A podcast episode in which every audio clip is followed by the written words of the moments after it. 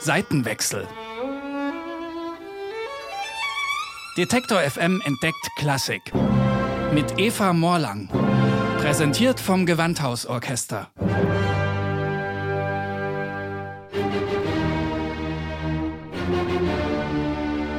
2020 bricht an und damit das Beethoven-Jahr. 250. Geburtstag.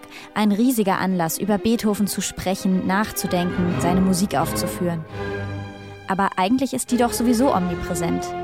Wenn irgendein Komponist kein Jubiläum nötig hat, dann Beethoven, sagt die Musikkritikerin Eleonore Bühning, die 2018 ein neues Beethoven-Buch herausgegeben hat. Natürlich bieten seine Werke und Biografie jede Menge Stoff, aber vieles ist schon abgegrast. Und auch was Aufführungen angeht, alles schon tausendmal gespielt worden. Warum ist Beethovens Musik so dauerhaft relevant, dass er kein Jubiläum nötig hat? Und wie übersetzen wir seine Ideen in die heutige Zeit? Darüber denkt die Klassikwelt in verschiedenen Ausprägungen nach. Das Podium Essling hat unter dem Hashtag BeBeethoven schon mit reichlich Vorlauf zum Jubiläumsjahr Fellowships vergeben, um junge Künstlerinnen und Künstler aus der ganzen Welt auf diese Fragen anzusetzen. Sie sollen destillieren, was heute in der Musikwelt so revolutionär ist wie Beethovens Musik zur damaligen Zeit. Dann sollten wir vielleicht erstmal festhalten, was war denn damals so revolutionär an seiner Musik?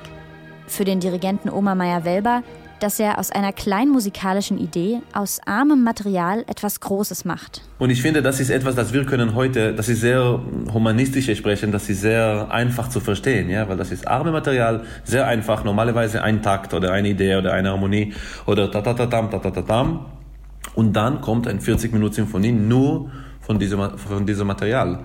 Und das ist etwas natürlich groß und unglaublich, aber auch sehr sehr einfach, ja, zu verstehen. Und das kam nicht, wie man es sich romantisch vorstellt, als genialer Geistesblitz. Er war richtig ein Hardworking. Das war nicht nur Inspiration oder etwas äh, Himmlische, das war wirklich Hardworking.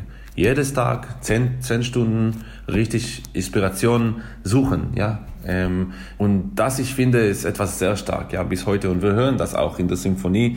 In den Symphonien zum Beispiel, wir können richtig diese, diese schwere, schwere Prozess immer hören. Dem würde auch die Komponistin Ella May Sherif zustimmen. Sie hat im Kompositionsunterricht genau das studiert, wie Beethoven aus wenig Material ganze Sonaten und Sinfonien entfaltet.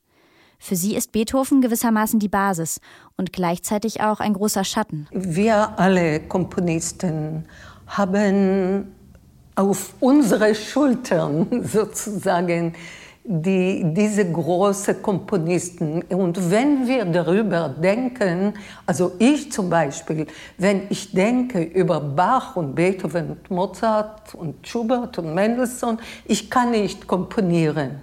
Nur wenn ich vergesse, dass es gab diese große Musik, nur dann kann ich die Noten, meine Noten zusammenbringen. Zum Jubiläumsjahr hat sie vom Gewandhausorchester und zwei weiteren den Auftrag bekommen, ein neues Werk zu komponieren. Sie muss also irgendwie zu Beethoven Stellung beziehen. Als Zugang hat sie einen Brief von Beethoven aus dem Jahr 1821 gewählt, den er an seinen Freund Tobias Hasslinger schreibt. Darin übermittelt er ihm einen Kanon. O Tobias, O Tobias, Dominus Hasslinger. Beethoven war anscheinend noch zu Scherzen aufgelegt, obwohl zu dem Zeitpunkt schon krank. Er hörte kaum noch. In dem Brief kommt auch seine Vorliebe für Wortspiele durch. Lebt wohl. Nächstens werde ich auch auf Steiner was einschicken, um zu zeigen, dass er kein steinernes Herz hat. Lebt wohl, mein Bester. Wir wünschen allzeit, dass ihr dem Namen Verleger nie entsprecht und nie in Verlegenheit seid. Abseits von den Albernheiten erzählt Beethoven in dem Brief auch die Geschichte, der Kanon sei ihm in einem Traum eingefallen. Er träumte von einer Reise nach Syrien, Arabien und schließlich Jerusalem. Diese Fantasie greift Ella Milch Sherif auf. Sie selbst kommt aus Israel. Musikalisch verwendet sie den Kanon als Material, bringt Klänge der traditionellen arabischen Musik ein, zum Beispiel durch die Darabuka-Trommel. Dazu kommt eine weitere Ebene durch einen Erzähler, Sie bittet den israelischen Dramatiker Joshua Sobol, ausgehend von dem Traum etwas zu schreiben. Mit Beethoven muss es nicht unbedingt zu tun haben. Dieser Text ist äh, ein äh, Monolog eigentlich von einer Person, der findet sich in ein fremdes Land ohne dass er äh, die Sprache kennt. Er versteht nicht, aber die Leute verstehen ihn auch nicht.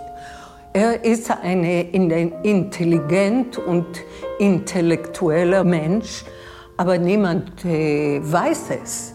Und äh, dieser Konflikt, dass er hat sein eigenes Welt verlassen, er weiß nicht, was dort passiert ob seine Eltern leben. Und er ist in dieses fremdes Land. Er möchte Kontakt mit den Leuten haben, aber er kann nicht, weil die Leute äh, reagieren zu ihm so schlecht. Hier sieht sie dann wiederum Parallelen zu Beethovens Biografie. Die Leute haben zu ihm sehr schlecht reagiert. Die haben gedacht, er ist ganz verrückt eigentlich. Er sah aus nicht sehr ich weiß nicht, ob nicht sehr sauber, aber nicht sehr elegant, sagen wir. Und die, die Frauen wollten mit ihm nichts tun. Er war einsam. Und äh, also seine Freunde waren besonders in die Briefe, aber die, die Gesellschaft wusste, dass er ein Genie ist, aber als Freund, die wollten ihn nicht. Immer wieder liest man von Zeitgenossen, die ihn als fremd und sonderbar beschreiben. In seinem Testament, das er 1802 verfasst, mit 31, schreibt er: O ihr Menschen, die ihr mich für feindselig, störrisch oder misanthropisch haltet oder erkläret, wie Unrecht tut ihr mir. Zu dem Zeitpunkt hört er auf einem Ohr nichts mehr, auf dem anderen wenig. Trotzdem komponiert er bis zu seinem Tod immer weiter. Irgendwie war er sozial isoliert, gleichzeitig aber auch ein Superstar. Für Oma Meyer-Welber ist er damit ein romantischer Antiheld. Diese Fremdheit auf die heutige Gesellschaft und Migration zu übertragen, wie Ella May Sherif es tut, drängt sich auch für ihn auf. Die Uraufführung von Der ewige Fremde im Gewandhaus wird Welber dirigieren. Er sieht Künstler in der Pflicht, Geschichten wie diese zu erzählen. Wir haben immer eine Entscheidung. Äh, wir können you know, weitergehen mit, mit unserem Leben und ähm, diese artifizielle antipolitisches äh, Leben haben. Und das ist nicht richtig so, aber man, man kann sich vorstellen. Oder wir können entscheiden, wir können etwas machen, etwas spielen und mit unserer Musik ähm, eine, eine aktuelle Bedeutung suchen. Das ist interessant. Und natürlich, wenn, wenn wir haben ein Beethoven-Jahr, das ist nicht interessant, das ist ein Muss. Ja? Seitenwechsel.